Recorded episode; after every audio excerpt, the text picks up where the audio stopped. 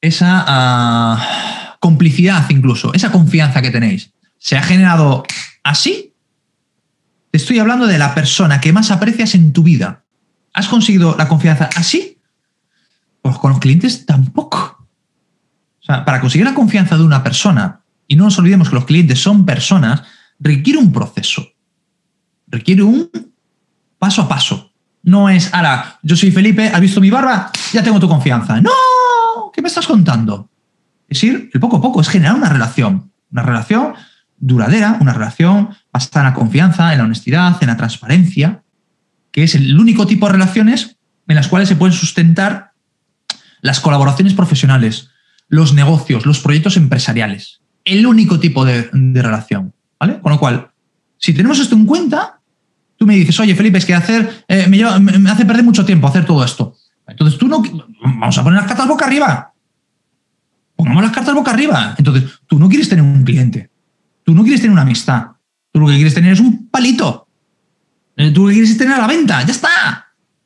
No nos compliquemos la vida. O sea, yo creo que hay que ser muy honestos, la honestidad máxima para con uno mismo. Yo tengo que tener claro qué es lo que yo quiero. Y ser muy honesto conmigo. Porque lo que no puedo decir es que no, quiero tener unas relaciones potentes con mis clientes, duraderas, rentables y tal. Eso sí, no quiero dedicarle mucho tiempo, ¿eh? pues no sé. Sí, vale, pues entonces yo a lo mejor yo, Felipe García, soy la persona que no te puedo ayudar. Porque entonces lo que estás buscando es un truco de magia, eh, no sé, una pócima. Una pócima, para que te haga esto, ¡boom! Yo no te lo puedo, eso no, no sé. Yo, desde luego, a mis 43 palos que tengo ya, pues no lo he conseguido. Y la gente que he mentorizado y la gente que he acompañado y que sigo acompañando, pues tampoco lo ha conseguido. Igual es que somos una panda de ineptos. Seguramente sea así, no lo sé. Por eso, ojo, seamos honestos. Primero contigo mismo, ¿eh? Primero contigo mismo. Cuando eres honesto contigo mismo, puedes ser honesto con los demás. Si para ti el conseguir ese tipo de relación con tu cliente sientes, entiendes que estás perdiendo tiempo, hostias, vale, perfecto. Pues entonces Mm, deja de llamarle clientes, llámale ventas. Muchísimas gracias de verdad por, por escuchar el episodio.